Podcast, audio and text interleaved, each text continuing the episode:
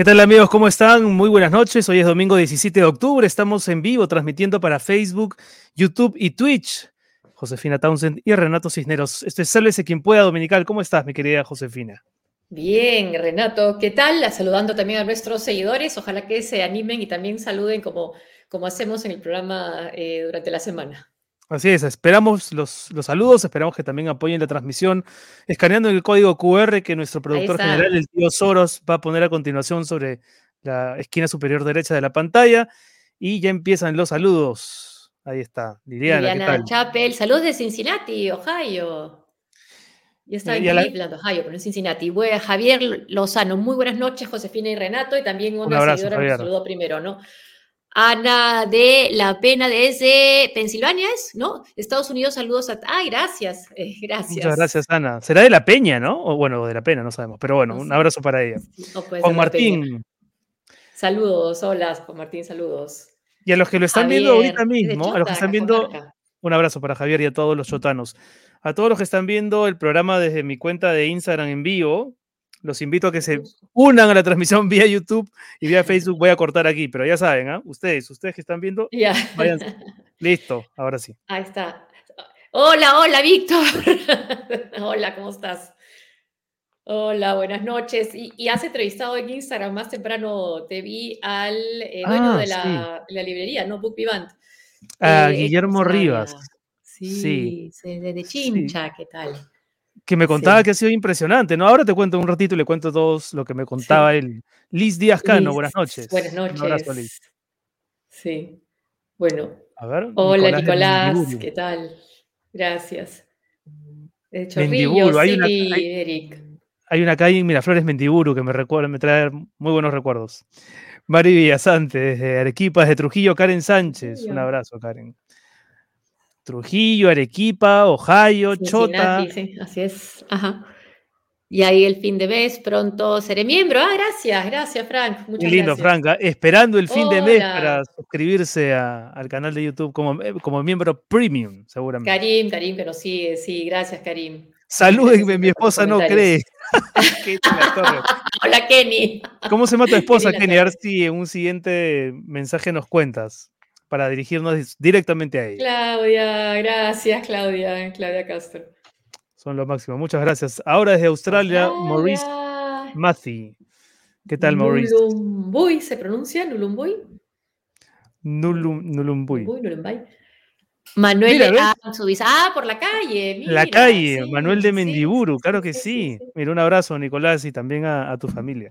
Gracias desde Caraballo, un abrazo para The Grey. The Grey. Desde Nueva Jersey, presente, Verónica, gracias. Un abrazo, Verónica. Ricardo, que el otro día estuvo con nosotros, sí, a ver si se animan también, también la próxima vez nuestros seguidores. El único que no tuvo pánico escénico, ¿eh? un grande Ricardo. Elisa Manrique Sabanés, saludos, mándale saludos a mi hija que está. ¡Ay, Pilar, que te mejores pronto, Pilar! Un abrazo, Pilar, y un abrazo para, para ti, Elisa. Saludos desde Chile, Claudio o Claudia Bermúdez. Y en fin, Alex Massini, el mejor dominical, cracks. Muchas gracias, Alex. Ahí lo, veo siempre en Twitter. Walter, desde Moche, en La Libertad. Gracias. Desde, Urubamba también. Urubamba, qué lindo, sí. Y Moche también lindo, sí. Desde bueno, Montreal, tenemos, Canadá. Susan, tenemos hoy un estupendo programa. Me he olvidado de poner de ponerle los audífonos y no puedo seguir las indicaciones del tío Soros. Tenemos hoy un estupendo programa con reportajes, un reportaje de Carla Ramírez Camarena y una entrega de Heidi Grossman que está muy picante. ¿ah? No pueden perdérsela, ninguna de las dos. Y vamos a comentar noticias, por supuesto, y conversar más adelante con la rectora de la Universidad de San Marcos, José. La primera en 470 años. Así es. Hay muchísimo que, comenzar, que comentar con ella. ¿Por qué? Porque van a empezar las clases presenciales en San Marcos, va a haber vacunación para los alumnos y profesores a partir de mañana, ya nos precisará ella los términos y también, por supuesto, para hablar de, cosas políticas. ¿no? Así es. Pero arrancamos con el reportaje de Carla Ramírez, que tiene que ver, ahí está Carla, desde el aeropuerto de Barcelona. Hemos empezado así el vuelo contigo, Carla.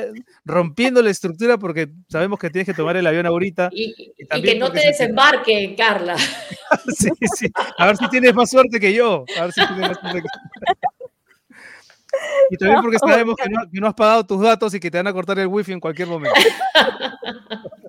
Estoy con el wifi gratuito del aeropuerto, no hay problema. Ahí está, muy bien. Vamos entonces a escuchar, a ver tu reportaje y luego lo comentamos aquí en Sálese quien pueda. Vale, vamos. Hola, soy Carla Ramírez y esta noche voy a revelarles el trago amargo que la empresa Bacus ha hecho pasar a todo un distrito en Arequipa con el cuento del programa Obras por Impuestos, un programa que debería beneficiar a la población, pero de la que Bacus ha sabido sacar beneficio y provecho. Para aquellos como yo que no dominan el concepto, les cuento que desde el 2008 hay un programa llamado Obras por Impuestos, que en resumen permite a las empresas del sector privado proponer la ejecución de obras de impacto local o social. Lo que se busca es que intervenga el privado para que permita financiar. Sí, está bien, el privado puede incluso este, proponer la priorización, pero bajo criterios eh, orientados al beneficio social ¿no? de la población, no pues del propio privado. Estas obras se ejecutan con presupuesto público, al 100%. ¿En qué interviene el privado entonces? En que al proponer la obra, digamos que la apadrina y por el costo de ella se le descontará en un futuro el impuesto a la renta. Entonces, ¿es dinero de un privado? Pues no, porque ese dinero se le descontaría de todas maneras de su pago de impuestos al fisco. En síntesis, el privado paga por adelantado sus impuestos y con este dinero lo que se hace es financiar los proyectos. ¿Es público o es privada? Es pública, es inversión pública. Bacus tiene una planta en Sachaca, Arequipa. En 2012, Bacus propuso la ejecución de dos obras continuas. Una en la calle Tahuaycani, que va desde la salida a la variante de Uchumayo hasta la iglesia Tahuaycani, y la transitabilidad vehicular y peatonal de la calle Fernandino. Todo en el distrito de Sachaca, en Arequipa. La municipalidad aprobó la propuesta que superó en presupuesto los más de 5 millones de soles.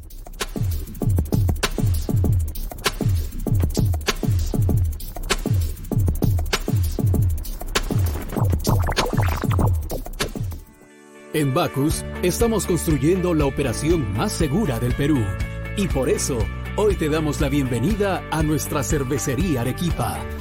Lo que no dijo la empresa, lo que no advirtió nadie, fue que esas pistas no tenían ningún beneficio estratégico para la población y que son la vía que la empresa sí necesitaba para el ingreso libre y cómodo de sus camiones a la fábrica.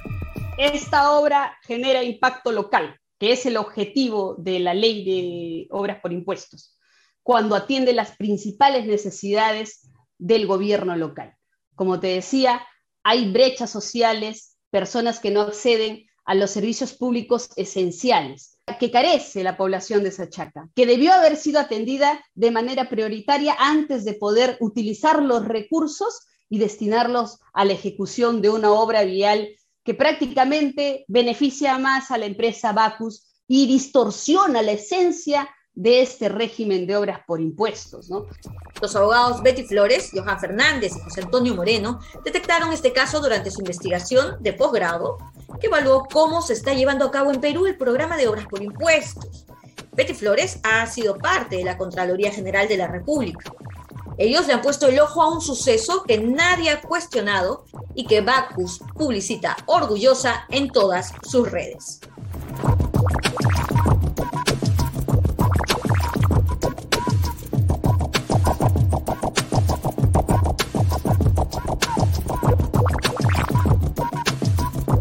Sachaca es, es un lugar que, donde hay pobreza.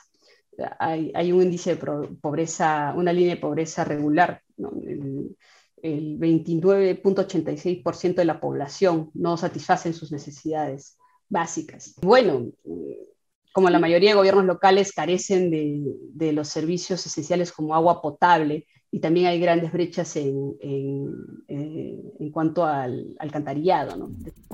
Flores, Fernández y Moreno elaboraron este cuadro con las obras que realmente eran prioritarias para Sachaca. En el ranking están primero las obras de ambiente, saneamiento, agua, desagüe puestos de salud, seguridad y educación.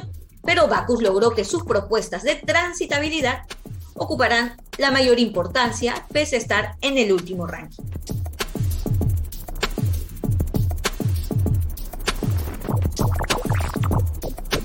Innegablemente también va a haber peatones, personas que puedan utilizar las vías porque son públicas, ¿no? Finalmente es dinero público. Pero lo cierto es que se distorsiona la finalidad de la, de la ley, ¿no? Que lo que busca es que estas obras deben generar impacto local. El ministro Pedro Franque acaba de resaltar la importancia del programa de obras por impuestos en un foro minero. La pelota ahora está en la cancha del gobierno. ¿Y qué debe responder entonces? ¿Quién debería hacia el futuro definir, fiscalizar, auditar sobre lo que realmente se está priorizando al interior del país con el programa de obras por impuestos?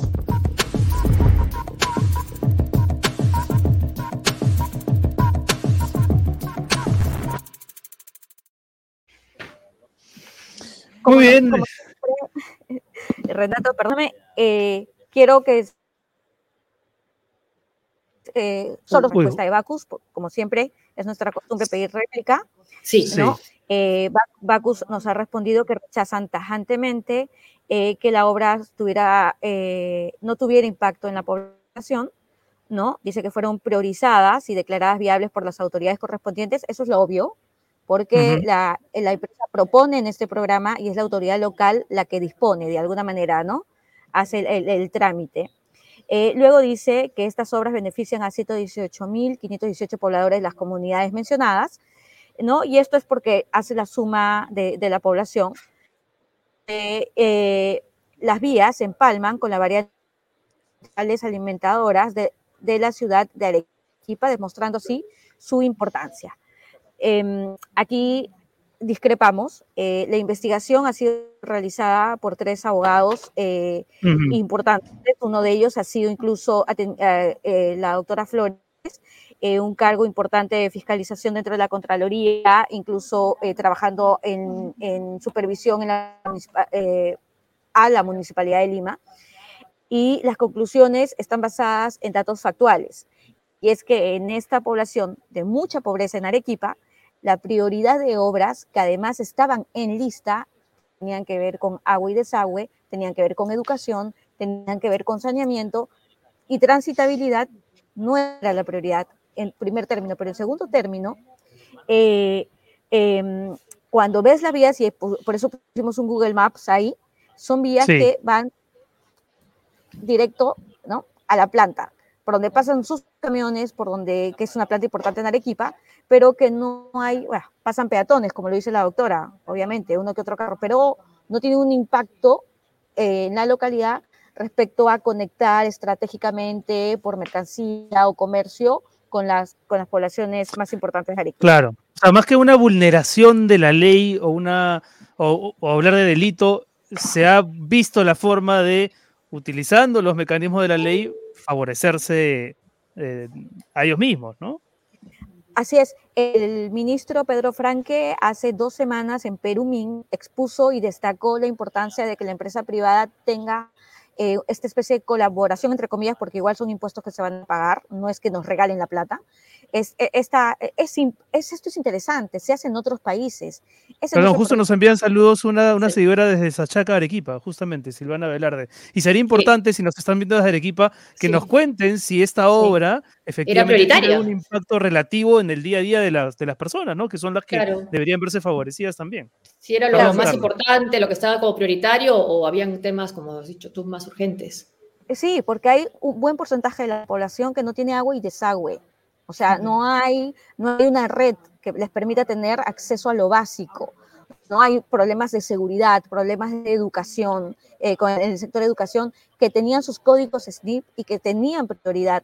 Los alcaldes, incluso los eh, que luego fueron, eh, llegaron al cargo, estaban en la desesperación de que querían, este, querían priorizar ciertos proyectos, pero este alcalde anterior ya había eh, consiguió el presupuesto para Bacus. Entonces, el programa en sí, eh, lo que quiero enfatizar es que no, no es mala la idea, se aplica en otros países. El problema está en que algunas empresas, aprovechándose que el, funcionario de Lima o nivel nacional que no conoce el interior del país, que realmente no viene y supervisa realmente qué es lo que necesita la localidad con prioridad, a da el check y dice, sí, bueno, sí, pista, suena bien, suena bien una pista, pero la cosa es que no tiene un impacto prioritario para una localidad de un nivel de alta pobreza, donde las prioridades, como repito, son otras, ¿no?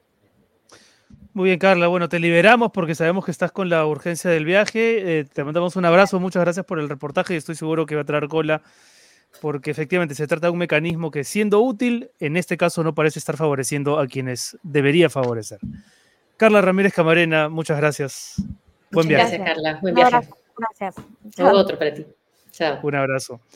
Eh, bueno, insistimos, invitamos a la gente a que nos cuente, sobre todo a los que nos siguen desde el equipo, a que nos cuenten si saben de esta obra y qué impacto consideran que tiene en el día a día de la comunidad. Eh, José, antes de ir con lo siguiente, ¿qué te parece si comentamos algunas novedades, algunas noticias? Tenemos la encuesta. Eso. ¿Que ha publicado el comercio? Sí, la encuesta de Ipsos encargada por el comercio y creo que tiene algunos resultados interesantes. Eh, a ver si nos apoyamos en algún cuadro. A ver si el tío Soros nos, lo, ah, la, muestra. Sí. Ahí tenemos una, una Ah, las prioridades, ¿no? Las prioridades durante los próximos meses de gestión. Reactivar la economía, generar empleo, por supuesto, 57%. Mejorar los servicios de salud, 38%. Combatir la corrupción, 37%. La delincuencia, 35%, que generalmente estaba en los primeros lugares. Ahora no, bueno, por el COVID ha bajado, ¿no? Supongo. Desarrollar programas para reducir la pobreza, mejorar los servicios de educación, y retornar a clases presenciales, me sorprende a mí que aparezca eh, en esa prioridad. Bueno, quizás primero en la tranquilidad de que estén todos los jóvenes vacunados, ¿no? Y los, bueno, los estudiantes, ¿no? De ser, es el tema fundamental, ¿no? O sea, tú, tú, hubieses esperado que tenga ese tema más... ah, claro, claro. Sí, sea, más prioritario, sea prioritario, ¿no? Sí. Sí. Ahora, es curioso porque, no, digamos, no hay ningún factor que uno pudiese denominar ideológico, ¿no? Tal vez lo último de lo de la Constitución, pero los primeros tres o cuatro puntos son, creo yo, las exigencias que se le harían a cualquier gobierno, ¿no? o sea, de derecha, de izquierda. O sea, que hoy la situación del país tiene esas prioridades y me parece que... Y claro, y que al parecer no pasan por cambiar la Constitución no de inmediato, ¿no? Exactamente, exactamente. Diría que aprueba, desaprueba, eh, bueno, no, no hay mucho cambio, ¿no? Es casi dentro del error, ¿no? Respecto de septiembre, en septiembre a Castillo lo aprobaba el 42, lo sigue aprobando el 42, lo desaprobaba el 46, ha incrementado un poquitín su desaprobación, eh, pero, básicamente es la misma foto, ¿no? Sí, ¿no? Gracias por mantener atrás. Gracias desde Illinois. un abrazo, Will gracias, Will Express. Eh, también tenemos la aprobación del Congreso. A ver, ah, ¿por qué? ¿Por qué la aprueban? Porque quiere que el Perú cambie bueno, importante, 38% que cree que es el cambio y ahí fue fundamentalmente la razón de su elección, creo yo, ¿no? Porque es del pueblo, entiende los problemas del pueblo, es una cosa de identidad, ¿no? Que todavía mantienen algo, un 20%, no lucha contra los corruptos, es humilde, una buena persona, porque propone una nueva constitución, 15%, un poco más del 10% de las prioridades, ¿no? Y porque no está preparado para gobernar, a 33%, perjudicando la economía. Vladimir Cerrón tiene influencia en el gobierno 23, mm, mm. veamos si llega a bajar en algo, que con el reconocimiento, la, designación de un embajador en Venezuela quizás no. ¿Y de qué embajador además, no? Y después, a ver... Eh, interior. Bueno, eso, eso sí. No sé si podemos pasar a la pregunta respecto del Congreso, que también ahí está. Bueno, y algunos otros actores políticos, ¿no? La primera ministra Mirta Vázquez es una, estas cifras en realidad yo creo que son un poco relativas porque en realidad Mirta Vázquez acaba de asumir ah, hace una semana y un poquito, ¿no? Pero digamos que hay un 38% que la desaprueba y un 32% que, que aprueba su nombramiento, ¿no? Podremos partir de, esa, de esa idea. Hola Isabel. Y quizá la noticia sea que un ministro de Economía tiene más aprobación que desaprobación. Sí, efectivamente. 42% para Pedro, para Pedro Franque, que mantiene, ¿no? En septiembre y en octubre mantiene su aprobación. Y tiene que ver, creo yo, con, con, su trabajo seguramente, pero también con lo que él representa, ¿no? Representa como el ancla, el, el, cable, a tierra, ¿no? Eh, para un gobierno de izquierda que tiene, que tiene muchos hombres de izquierda radical. Fuera esto ha convenido el primer ministro, ¿no? La presidenta del Congreso, María del Carmen Alba, sí, tiene, ha bajado un poquito su desaprobación, Sí, sigue, sí, sigue siendo más desaprobada que aprobada. Aprobada, el Congreso de la República ha subido 58%. Casi 10%. casi 10% respecto de septiembre. Y, quizás ahí también se incluya la actitud de la bancada serronista, eh, de, los eh, congresistas serronistas en Perú Libre, ¿no? que de inmediato dijeron, no te damos la confianza, Pedro Castillo, ¿no? También yo creo que puede ser una, una, lectura, ¿no? Puede ser eso. Y también, bueno, la reacción de la, ministra, de la, de la presidenta del Congreso no ayudó mucho, ¿no? Cuando dijo eh, la premier que iban a reunirse el viernes y ella salió públicamente a decir, no, no me ha dicho nada, ¿no? Le pregunta el comercio sobre eso, porque son los gestos que, que, impactan, ¿no? Y dice sobre eso, ¿por qué dijo por Twitter? Y ella dijo, bueno, porque la invitación también fue pública. Pero bueno, no tenía mm. por qué responder de la misma manera en todo caso, ¿no? Sí, es verdad.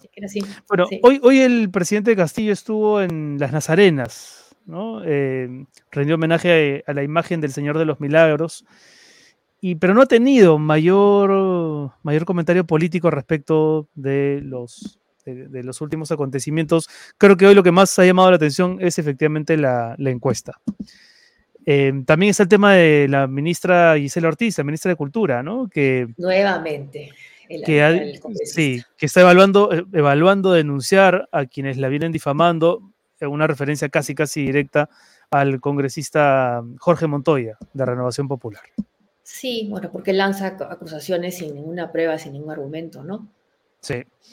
Bueno, le damos a esta hora la bienvenida a, mm, a Heidi Grossman, Heidi Grossman, pero antes, antes el tío Soros me recuerda que una tuitera ha enviado una foto o ha colgado en su cuenta, ¿no? Una foto viendo el programa. Ahí está. Buen plan de domingo. Gracias, gracias, Tania. Gracias. Y claro, y, aprovecha, mira, qué, uy, qué buen, qué buen plan, ¿ah? Limonadita, papas fritas, guacamole, muy bien. Bueno, mientras, así como Tania, los invitamos a que se tomen una foto viendo el programa para saber dónde lo ven, por pura curiosidad, y la compartan en sus redes o que la manden a, nuestras redes también, a ver si, si, pueden, si podemos al final pasar algunas fotos más. Y, no hemos comentado la, lo que ha sido viral ¿no? en Twitter, estas personas eh, en la librería Book Vivant, ¿no? En San Isidro. En San Isidro, entrevistaste al dueño de Book Vivant, ¿no? ¿Qué te, qué te dijo? Guillermo Rivas, que esto ocurrió la semana pasada, dos personas a las que él no identifica, que claramente no son visitantes frecuentes de la librería. Y lo que más me ha llamado la atención es que me dijo que nunca habían vivido un episodio parecido, pero que el efecto ha sido totalmente positivo. Y han tenido desde el día en que se viralizó el video hasta hoy, eh, un lleno total, digamos, gente yendo no solamente a comprar libros, sino a expresarle su solidaridad, haciendo de la librería lo que toda la librería debería ser, ¿no? Un punto de encuentro, de diálogo, eh, y, de defensa del pensamiento crítico. Y ha estado bien interesante. Lo que, lo que él no me ha dicho, pero yo me he enterado, es que han recibido amenazas también, ¿no? Porque así como hay gente que se, ah. que se solidariza, también hay idiotas que siguen eh, asociando una librería con no sé qué tipo de proselitismo ideológico, ¿no? Sí. Que es un no poco mi video, no, no lo vamos a pasar. Sí, sí, no, no, lo vamos a pasar, Daniel. Eh, pero, pero sí queremos dejar, digamos, constancia de que eso ha ocurrido a mí me parece, lo que me parece increíble es que haya gente que, haya pensado que eso estaba armado como una estrategia publicitaria, Josefina, ¿no?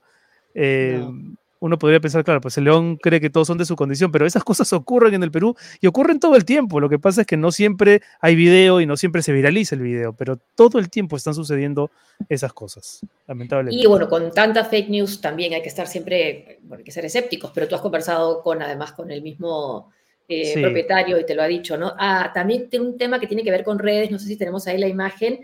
Hay, eh, debido a los casos de violencia sexual en línea que afecta a los adolescentes, la ONG Acción por los Niños y Paz y Esperanza han lanzado el concurso Influencers por tus Derechos. Eh, y acá esto es un concurso que se ha lanzado el 29 de septiembre, pero todavía hay tiempo para que manden, ahí está, para que manden sus propuestas. Influencers, por, tus derechos. Tus derechos, sí, con premios. Así que, bueno, a ver si se anima. Porque también el, acoso ocurre online y hay que estar eh, prevenidos y detenerlo. Muy bien, eh, vamos ahora sí con Heidi Grossman, que ya está lista para compartir con nosotros extractos de una conversación que sostuvo con. ¿Cómo está Heidi? ¿Qué tal? Hola Heidi, ¿qué tal? Serena, buenas noches. Con un personaje bastante particular, ¿no? Con el expresidente Manuel Merino de Lama. Este, que eh, además me, he enterado que lo llaman presidente, algunos este, personajes allegados a él, ¿no? Aunque eh, de seis días. Ah, mira, o sea, allegados, sus, sus amigos, sus parientes o, o allegados políticos. o, sus correligionarios. Los correligionarios también, ¿no? Y, y algunos este, que siempre buscan, bueno, caer bien. Pero sí, bueno, hemos conversado con él. La verdad nos sorprendió que nos aceptara la entrevista porque no está dando entrevistas, ¿no? Eh, le preguntamos por qué ese silencio, dijo que porque los medios vizcarristas le han cerrado las tribunas, pero em, parece que él ha preferido guardarse un poco a raíz de los dos últimos hechos que han causado noticia, que son uno que ha sido incluido en la denuncia fiscal de la fiscal de la Nación por em, omisión en el caso de, la muerte de Brian eh, y, de, Inti Sotelo y de Brian Pintado, ¿no? Él está ahora ya como incluido entre los acusados, digamos, de, homicidio, junto también con el ex primer ministro eh, Antero Flores Arauz y con el ex ministro del Interior Gastón Rodríguez.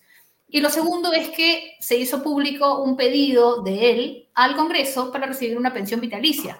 Ese tema, ese tema es especialmente interesante. Bueno, vamos a escucharlo. ¿Qué, les parece? Empezamos con lo que nos dice sobre el tema de eh, su inclusión en la, en, la denuncia, ¿no? Por las muertes de, de, Inti Bryant. Que se va a cumplir un aniversario pronto, ¿no? en un mes, en menos de un mes. Vamos con eso. Y lo que sucedió en el mes de noviembre, yo, yo comparto contigo. Hubo gente que salió, esa gente decente, esa gente honesta, no puede ponerla en la configuración de esa gente que salió ya dispuesta a agredir a la policía y que terminamos con dos muertos. Porque precisamente, precisamente hay dos muertos que, eh, en cuya investigación, además, por, el, homicidio de estas dos personas está involucrada usted. La, fiscalía acaba de incluirlo usted como investigado. ¿Cuál es su mm, comentario respecto de eso? Porque hasta el momento usted no ha dado declaraciones al respecto. Mira, Heidi, yo creo que es muy importante esta entrevista, que nos permite, digamos, poder hacer análisis, no de protección hacia mi persona, sino de la realidad de los hechos que yo configuro, que la conspiración que hubo contra Manuel Merino y que los hechos que sucedieron en ese espacio fueron articulados, fueron programados, se habían sembrado ya los muertos y naturalmente tenía que haber un cabeza de turco. Lo que está haciendo la ¿Se habían sembrado los muertos? ¿Cómo, cómo, cómo es eso? A ver. Cuando tú configuras una conspiración contra un gobierno, no la vas a lograr solamente con movilizaciones. La desestabilización que hubo en el periodo que me tocó asumir, el desenlace es por los muertos. Yo renuncio, no renuncio porque yo, digamos, no era, este, porque, no porque no era mi responsabilidad, porque nunca la fue, sino yo renuncio porque habían dos muertos. Y lamentablemente en ese momento, la manera como habían manejado las redes, la manera como medios de comunicación serios se habían coludido con el señor Vizcarra, por ejemplo, RPP. Yo tengo que nombrar con nombre propio. ¿Acaso no es cierto que el señor Chincha salía día y noche a pasar las marchas y a decir, inclusive hubieron medios de comunicación donde periodistas le decían a, los, a los que salían a marchar que, que vayan a las marchas, que no contagiaba, que lleven su pañuelo con vinagre y que si habían bombas que se tiran al suelo, porque el, el, el efecto de la bomba salía hacia arriba y no hacia abajo, o sea, dando dirección, yo lo que me, imagino que hacían estos colegas periodistas era tratar de proteger vidas, porque finalmente la población estaba indignada y ya era imparable la salida de, jóvenes, de ancianos y de todo el mundo. Entonces, en medio de un contexto de pandemia, supongo yo que lo que decían era dar recomendaciones para precisamente que no haya más muertos. Sin embargo, ocurren estos dos fallecimientos, señor eh, Merino, y, a, raíz de esto, me dice usted, recién usted renuncia. Pero esto se pudo evitar, ¿no es cierto? No hubo algún... No, había, no había forma de evitarlo, porque... ¿No se pudo tomar medidas antes para, para que no lleguemos a este desenlace? Lo que pasa es que lo que no se debió permitir y lo que debió hacer la fiscal de la nación es denunciar a los usadores, a los asusadores. ¿Quiénes fueron los asusadores? Usted me está diciendo que los mismos periodistas, o sea, tendrían que haber denunciado. No, pero, no pues, pero, pero está bien, el medio de comunicación es el medio. Pero ¿quién es el asusador? Es un líder político sale y asusa a la gente y, y convoca a la gente a las calles. Lo hizo el señor Guzmán, lo hizo la señora Verónica Mendoza, lo hizo el señor Ullanta, bueno, a ver, varias cosas que decir respecto a estas afirmaciones. Lo primero es, a mí lo que más me preocupa es que el señor Merino crea lo que está diciendo, o sea, que esté seguro de que esa versión tiene algún tipo de asidero. No sé por dónde quisieran empezar ustedes, Heidi Josefina, pero a mí me ha llamado profundamente la, atención que diga, que diga cosas como que los periodistas asusaban a los, a los que salieron a marchar. Salieron a marchar 3 millones de peruanos y eso está em, documentado. documentado. Pero además, es, eso es darle a la prensa un protagonismo que la prensa en realidad no tiene y, y ignorar o minimizar la indignación de la gente que salió, como tú le decías en esa conversación, Heidi, salió porque le estaban, los jóvenes porque les estaban robando el futuro, porque esa crisis en el Congreso empieza cuando se trató precisamente de echar atrás la reforma universitaria. Es una subestimación, ¿no? También de las personas, ¿no? De los jóvenes, ¿no? O sea, que porque fueron asusados entonces salieron, no porque por su propia voluntad y su propia indignación salieron, ¿no? Pero además fue Julio Guzmán, o sea, Julio Guzmán en la última elección, ¿cuánto tuvo Julio Guzmán de, de, porcentaje, 2%. no, pasó la valla. O sea, ese señor ocho meses antes era capaz de mover eh, masas. convocar masas y movilizar a 3 millones de peruanos. O sea, de verdad que es, es una teoría. Yo entiendo que él tenga que defender su punto de vista, pero no tiene, no tiene ni pies ni cabeza. Por lo menos una negación total, como nos dice nuestra seguidora. Sí.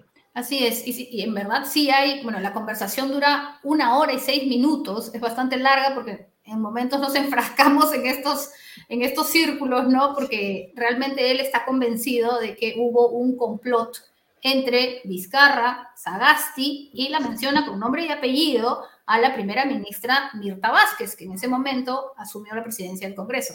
La, la, señala a ella como uno de los articuladores para tumbarse el gobierno de Merino, ¿no?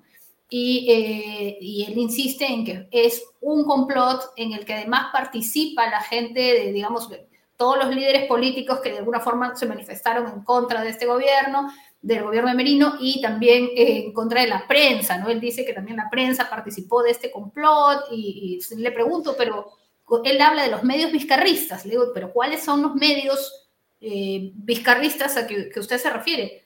Casi todos, ¿no? Pero ¿cuáles entonces son los que no son vizcarristas? Me dice Willax. y algunas plataformas como la de ustedes, nos dice, ¿no? Entonces, bueno. grande, Merino, grande. Siempre que hay, hay que tener en cuenta esa opinión que tiene de la, de la actual primera ministra para ver de qué manera mm. también vota la bancada de Acción Popular la cuestión de confianza al gabinete de Mirta Vázquez. Vamos con el segundo, el segundo byte de Manuel Merino para seguir comentándolo. Eh, usted envió un documento al Congreso solicitando una pensión vitalicia. Y eso ha sido sumamente criticado también en los medios. Incluso un congresista, Darwin Espinosa, congresista de Acción Popular, ha eh, declarado que usted no la merece. ¿Cuál es su respuesta? A ver, este Heidi, yo solamente te voy a hacer dos ejemplos puntuales de las razones y los motivos por qué Manuel Merino ha presentado su documento y no ha sido que lo he presentado en julio, cuando estaba terminando mi mandato como congresista. Yo lo he presentado en el mes de casi de octubre, o a, fines de septiembre, si no me equivoco. Lo presento eh, primero... 6 de septiembre. 6 de septiembre. Lo presento primero motivado, conjuntamente de acuerdo con mi abogado, porque la defensa de Manuel Merino tiene que pagarle al Estado. Yo he sido presidente constitucional, como le está pagando a, los trabajadores de Vizcarra, a la señora Miriam Morales, como le está pagando a varios, digamos, funcionarios que han estado en función y que han cometido algunas faltas que han sido denunciados, y la defensa, lamentablemente, así la, la norma lo, lo, manda. Yo asumí la presidencia y todas las denuncias que llegaron sobre mi, sobre mi persona, debía haberles pagado el Estado. Porque así es la, ley. Pero estamos hablando de, de, de que, a ver, en este caso, por ejemplo, no se trata de que había un reclamo ciudadano y se tuvo que tomar medidas para evitar que esto llegara, digamos, que la sangre llegara al río y no se... Está bien, está bien, pero estamos de acuerdo. Yo te digo las denuncias. A mí me pusieron tres habeas corpus. ¿En qué consistían las tres habeas corpus? Uno en Arequipa, dos en Lima. Que decían que habían 70, este, 44 desaparecidos, que los habían desaparecido.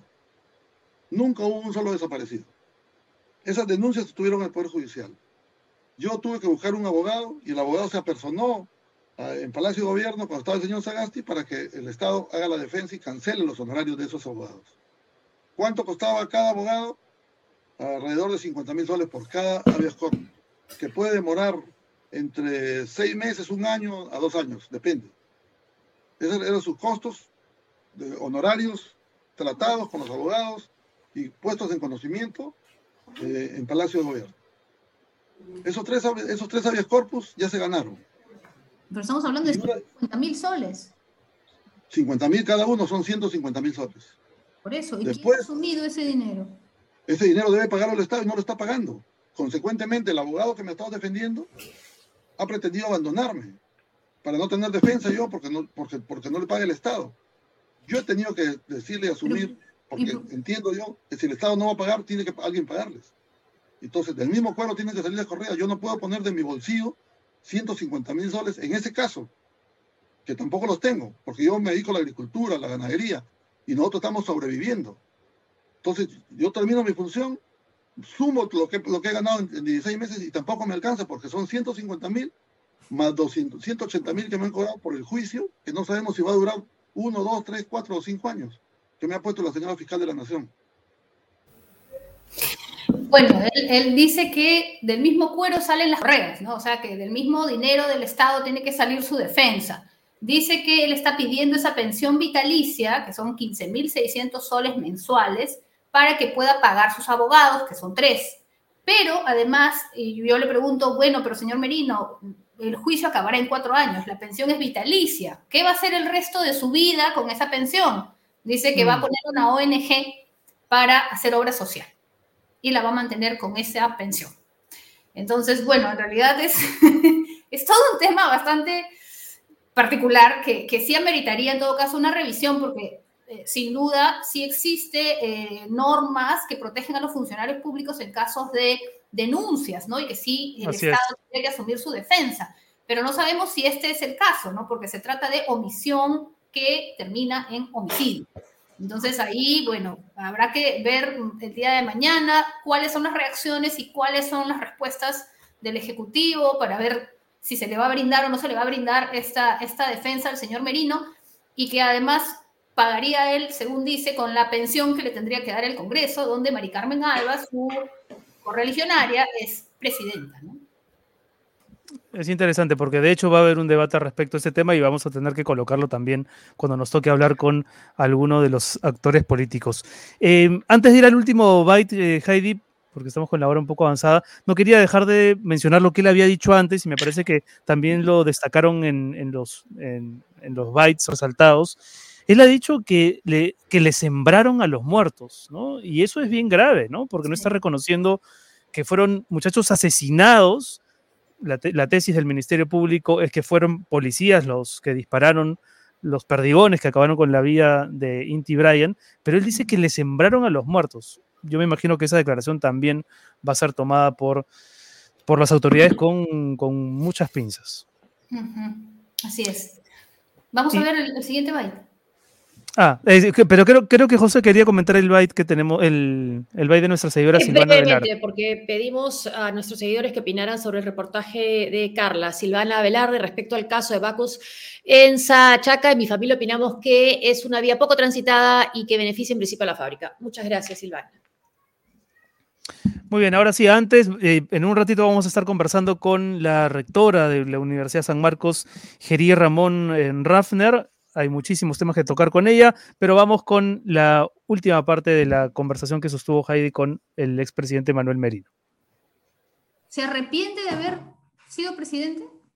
No, no me arrepiento, porque he defendido a los peruanos y estoy contento que lo que hemos hecho, los congresistas que hemos estado en ese, en ese periodo de transición, hemos defendido los intereses de todos los peruanos. Y la historia nos va a dar la razón. Yo hoy día lo vengo sintiendo, porque me encuentro con jóvenes que me piden disculpas, jóvenes que han estado en las marchas, que han sufrido, digamos, heridas en las marchas. Yo me encuentro con un joven, por ejemplo, en Estados Unidos, de la libertad, que tenía una cicatriz en toda la parte de encima de su vista. Y me dice, yo fui a las marchas contra usted y después cuando yo he empezado a mirar las cosas, realmente nos hemos dejado llevar de las narices. ¿Por qué? Porque hemos acudido a una marcha en un confinamiento que naturalmente los jóvenes han salido a marchar y nos han utilizado. Entonces, esos hechos y esas razones son las que llevan a Manuel Merino hacer las solicitudes que, que me han criticado. He tenido que asumir las críticas. Bueno, él dice que ahora la historia le dará la razón porque eh, más o menos lo que él eh, estructura es que este, el gobierno de Vizcarra dio paso al gobierno de Sagasti y a su vez el gobierno de Sagasti con la ayuda de Mirta Vázquez en la presidencia del Congreso permitieron que llegue Pedro Castillo al poder. Él acusa a la señora Mirta Vázquez de haber apoyado a Castillo desde el Congreso y haberle, digamos, tendido el puente para que él pueda mm. llegar a la presidencia, ¿no? Él, él ocurre una serie de cosas que, bueno, eh, creo que con el tío Soros podemos poner extractos más largos de la entrevista ya para que eh, puedan, pueda, nuestro, nuestros seguidores puedan escucharla completa, en verdad. Hay varios pasajes bastante interesantes que valdría la pena escuchar. Más o menos lo que dicen las personas que se escuchan en ese video en la librería, ¿no? Algo de eso, parecido. Más o menos. Ahora, yo, yo, yo dudo mucho ¿ah? que algún joven que salió a marchar indignado por las muchas razones políticas que en ese, que en ese momento se estaban dando, eh, se haya arrepentido y, reconozca, como dice Merino, que sí, pues nos sacaron de las narices. O sea, habría, que, escucharlos, ¿no? Si es que esos jóvenes arrepentidos salir a marchar existen, me gustaría escucharlos. Sí, muy bien. Muchas eh, gracias. Heidi, muchas gracias. Muchas gracias, a ti. Y estén atentos a nuestra cuenta de Twitter porque seguramente en la semana vamos a seguir colgando eh, extractos de esta conversación con el señor Merino. Eh, muy bien, y ahora sí, ah, tenemos antes también el, ah, la foto de Kenny. La Torre, ¿no? que nos saludaba desde Indianápolis. Hola, María del Carmen. Y le preguntábamos por el nombre de su esposa, María del Carmen, porque él decía que su esposa no le creía que estaba viendo el programa. Ahí está. Un abrazo para María del Carmen y para Kenny por estar viéndonos. Muchas gracias. gracias. Ramón Raffner, la doctora Gerier Ramón Raffner, es eh, rectora de la Universidad San Marcos, la primera mujer ¿no? en ocupar ese cargo, Josefina. Está prendiendo su cámara, en un instante va a estar con nosotros. Sí. Y, preguntarle primero si es Geri o Jerry también, o Jerry, que es una consulta que, que le ah, hacemos apenas, apenas entremos a conversar con ella. Yo creo que es Jerry Ramón, ¿no? Yo creo que es Jerry Ramón. pero, ahora vamos a preguntárselo, a ver si... Sí, la primera rectora nos lo en 470 años, la primera mujer. Sí, y además, ¿en qué situación, en qué momento, no? Justo cuando se trata de decidir cómo va a ser el regreso y de qué manera va a ser la vuelta a clases eh, presenciales en la universidad. Sí, vamos a estar con ella en, en, un minuto, pero por favor, mientras tanto, podemos ir leyendo comentarios de nuestros, de nuestros seguidores desde tantas partes, siguiendo eh, esta versión dominical de Sálvese quien pueda. Por favor, antes de votar, informémonos bien para no tener este tipo de personajillos, dice Catherine Mendoza. Eh, aunque hay que recordar, Catherine, que nadie votó por Merino para presidente, pero sí es verdad, es verdad que hay que estar bien informados. Sí, trastorno disociativo de personalidad, Cristian. Sí, no. Alex ¿Yo salí a marchar? Yo salí a marchar y lo volvería a hacer. Nadie me obligó, Merino es repudiable. Es que esa tesis de, de los jóvenes asusados, a mí de verdad me, parece, me, parece despreciable, porque en el fondo es despreciar la propia movilización original de la gente, ¿no? Sí la voluntad, la determinación, la indignación, ¿no? Y como decía hace un rato una seguidora, eran familias enteras que también salieron a marchar. Y es cierto que parte era, que pudo haber algunos que quizás estaban eh, eh, muy molestos por el hecho de que fuera Vizcarra, pero yo creo que era mucho más amplio que Vizcarra. Es más, me acuerdo unos eh, carteles que decía, yo no salgo a marchar por Vizcarra, Vizcarra, salgo a marchar por la educación, salgo a marchar por la salud, o sea, por la estabilidad, ¿no? claro, exactamente. Además, tú, has, salido a marchar de, de, de Chibola, José, yo también, y yo no recuerdo nunca haber hecho la siguiente operación, estar en la radio, escuchando, viendo la tele, diciendo, ah, sí, pues no, ese periodista tiene razón, voy a salir a marchar porque él lo dice. Porque habla en tercera persona, es cierto, sí. Sí, sí, Manuel Merino habla en tercera persona. Ni de grande ni de chica me han sentido que me han obligado, me han llevado a las narices, ¿no? Asume las críticas con cero autocrítica, sí.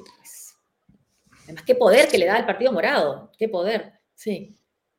El Partido Morado que con la justa se ha pasado la valla, ¿no? Eh, y claro, en ese momento eh, Guzmán ocupó un lugar, pero yo dudo mucho que la gente haya salido a marchar porque Julio Guzmán avivaba, ¿no? Avivaba a las multitudes. Creo que es más, si no hubiese aparecido Guzmán, habría salido más gente, tal vez, no sé. Claro, las marchas no fueron por Vizcarra, eso es lo que dicen para justificarse. Sí, pues, sí, sí fueron porque se sentía una cuestión abusiva, era una cuestión de, intereses también, ¿no? Al contrario, los mismos jóvenes hicieron brigadas de salud, sí, para atender a los heridos o por el gas lacrimógeno. Así es, el colmo que diga que los obligaron, absolutamente, sí, de acuerdo, el colmo. Ahora, es verdad que hubo, dice Anabela Gaguero, eh, le tienen pavor al Partido Morado. Es verdad que hubo, hubo gente violenta, ¿no? Que dispararon algunas este, bengalas y tal. No lo vamos a negar, las imágenes están ahí pero proporcionalmente, si uno se pone a pensar en la cantidad de gente que salió, y no solamente en Lima, salieron en distintos puntos del país, no tiene ningún tipo de, comparación, ¿no? la, gran multitud y los violentos que nunca faltan, por supuesto. Sí, y no nos olvidemos también del, ¿Ah? grupo Terna, que también tuvo un papel muy lamentable, ¿no? Sí, la manera más como dispararon al cuerpo, ¿no? Y por eso es que murieron Inti Brian. ¿Quiénes serán esos supuestos muchachos que le habrían pedido disculpas? Sí, pues. Miranda, y él se lo cree. Mi esposo Miguel está yapeando a mi nombre. Gracias, gracias, Lidia. Muchas gracias. Gracias, Lidia. Gracias, Lidia Pereira. Eh, yo marché en Trujillo, ¿ves? Federico Alponte Wilson dice: Yo marché en Trujillo y los jóvenes tenían las cosas muy claras. Merino es un representante de estos nuevos políticos con intereses ocultos. De acuerdo, Federico. Decir que la gente salió guiada por líderes de opinión, asusada, ¿no? Porque y además asusada es un término bien despreciativo, ¿no? También. Sí. Puede ser eh, convocada, ¿no? Sí, exacto. Es una forma de, no reconocer que. ¿Qué cosa dice? A Trujillo eh, salimos, mucho. salimos muchos de Trujillo, sí. Chiclayo también. Hay una imagen con un dron, me parece en Chiclayo también, multitudinario. Hasta los peruanos en el extranjero salimos a marchar, sí. Aquí en Madrid, por supuesto, hubo dos movilizaciones, o, más tal vez. Yo fui a la, primera, a la segunda no, porque había, había programa. Las marchas fueron a nivel nacional. Sí, fueron a nivel nacional. Así, y en distritos muy distintos también, ¿no? Sí. Y cacerolazos también hubo en varios distritos. Acabo de yapear, muchas, gracias. Gracias, gracias. Ocaña, muchas gracias. Muchas gracias a la gente que hace posible el programa. Muchos no creen, ¿no? Y, incluso a veces eh, cuando pierdo demasiado tiempo en, las redes, en Twitter, dice Elizabeth, la protesta social es nuestro derecho, pero Merino no entiende de eso porque fue un dictador express. Sí, pues se minimiza, ¿no? Se minimiza eh, la indignación de la gente que salió a marchar a las calles. Yo y participé en la marcha, Verónica. Sí, fue la primera vez que había los jóvenes de mi distrito movilizarse. Sí, es cierto, llamó la atención. Era una cosa muy, a mí me pareció muy espontánea, ¿no? Que salían distintos distritos, distritos populares, distritos eh, como Sumosurco, también, ¿no? Miraflores que también salían cacerolazos muy fuertes, sí.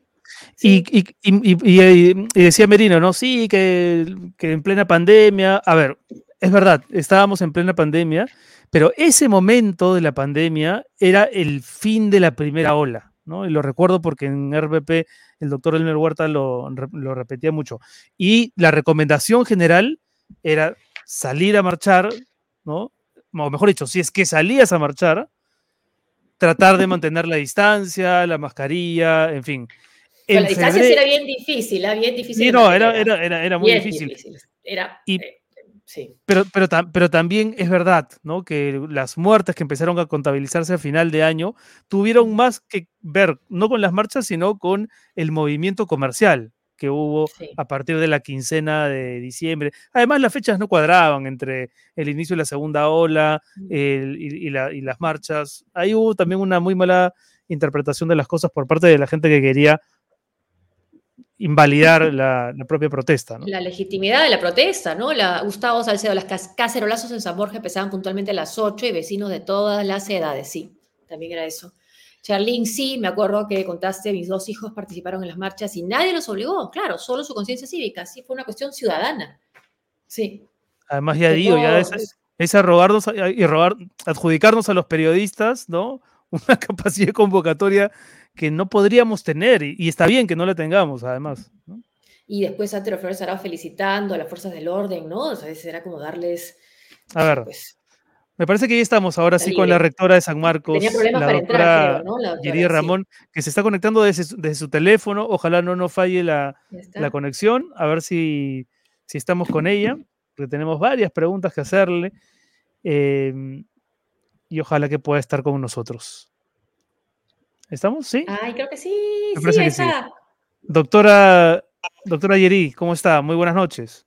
¿Es Yeri, doctora? Buenas noches. ¿Aló? ¿Nos escucha, doctora? yo, creo que no. ¿Le escuchamos nosotros a usted? ¿Usted nos escucha?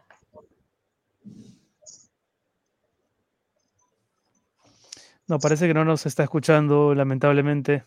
A ver, a ver. Sí, nos escucha, doctora Yeri. ¿Qué tal? ¿Cómo está? Buenas noches. Josefina y Renato aquí. Ah, ya, no, sino que yo te estoy llamando porque, a ver, estás en el ah. programa y no pueden verte y escucharte. Está, hablando con nuestro productor Sol, ya, ya, Sol Cruzado. Ya. A ver. Doctora Yeri, ¿cómo está? ¿Nos escucha? Buenas noches. Ah, buenas noches. Sí, ¿qué tal? ¿Cómo estás? Ah, ¿Cómo estás? ¿Qué tal? Primera duda, es, es Yeri Ramón, ¿verdad? Yeri, el nombre. Yeri. Yeri Ramón Rufner. ¿Cómo estás? ¿Me escuchan? Sí, sí, la escuchamos perfecto, ahora la escuchamos bien. Y, vamos rápidamente a los temas para tampoco quitarle mucho tiempo. Eh, primero lo que tiene que ver con, con esta semana. Entendemos que a partir de mañana se va a dar la jornada de vacunación en San Marcos para favorecer lo que será en noviembre el regreso de las clases presenciales. ¿Es así? En diciembre, creo. Bueno, mañana se va a hacer la vacunación, eh, se va a hacer el programa de vacuna rock. Van a participar grupos eh, musicales este, para motivar a la juventud a que asista, para que se vacunen, para una vez que ya estén vacunados los alumnos puedan asistir a las clases semipresenciales. Estamos hablando de la asistencia a los laboratorios y más adelante progresivamente se verá este, si pueden ir mayor cantidad de alumnos, ¿no? ya que el regreso progresivo implica eh, toda la mejora de la infraestructura de la universidad. ¿Qué, ¿Qué, falta mejorar la infraestructura y qué porcentaje de alumnos estarían regresando? Y si es que, por ejemplo, van a tener acceso al comedor, ¿qué servicios sí estarían abiertos? No les entiendo, no, no le entiendo la pregunta. Ah, sí, ¿qué, porcentaje de alumnos estarían volviendo a la semipresencialidad? Bueno, van a volver los chicos que requieren el uso de laboratorio, todas las facultades, todas las escuelas que necesitan el uso de laboratorio, pero este, vamos a tener que hacer toda una programación. Recuerden que el distanciamiento social es de metro y medio a dos metros de distancia entre alumno y alumno. Entonces tenemos que ver cómo, no, cómo armamos los laboratorios para que no se junten la cantidad de alumnos que normalmente entran a un laboratorio, ¿no? Y esto implica hacer toda una estructuración de horarios y también de, docentes. Eh, hace, hace unos instantes, eh, doctora Ramón, escuchábamos declaraciones del ex presidente Manuel Merino y recordábamos que las protestas de noviembre del año pasado se iniciaron porque para muchos jóvenes fue muy decepcionante ver la forma en la que el Congreso de la República intentaba frenar la reforma universitaria.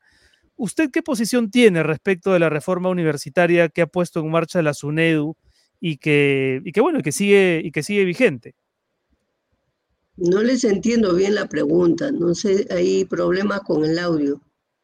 Eh, ¿Usted está a favor eh, de la reforma de la ley universitaria? ¿Quiere, ¿Cree que se tiene que eh, modificar o que derogar? Bueno, este, va a ser en la ciudad universitaria, ¿no? La vacunación mañana va a ser en la ciudad universitaria, va a ser en la explanada. Este, se empieza con la esplanada y luego vamos a ver también para habilitar San Fernando, para que eh, si hay alumnos que están pendientes de vacunación, también se asista a San Fernando, a la Facultad de Veterinaria, a cada una de las facultades. ¿no? Mañana es el inicio de, la vacunación en la explanada de San Marcos. Doctora Ramón, le, le preguntábamos por la reforma universitaria por la labor de la, por la reforma, la, reforma ley universitaria, y la SUNEDU. La ley universitaria y la SUNEDU. cuál era su posición respecto del trabajo de la SUNEDU.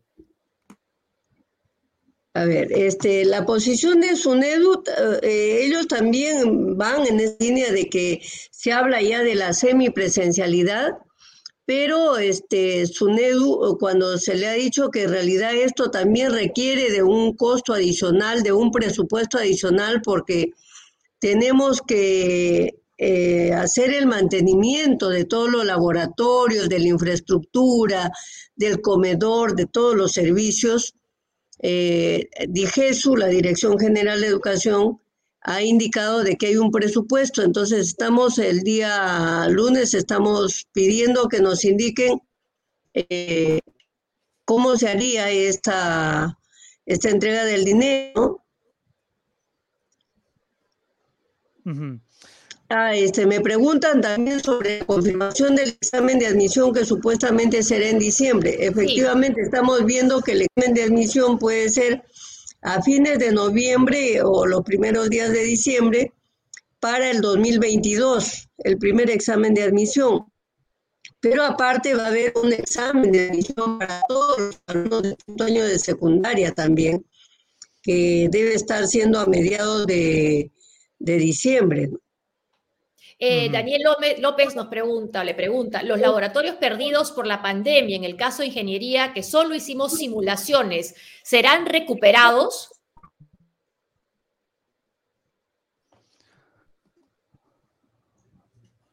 A ver si nos, si nos puede contestar la doctora Yeria Ramón. No, yo creo que hay problemas con su conexión eh, y aparentemente está, leyendo algunas preguntas de nuestros seguidores. Se fue la señal. Ahora sí, volvió. Ahora sí la escuchamos, doctora Ramón.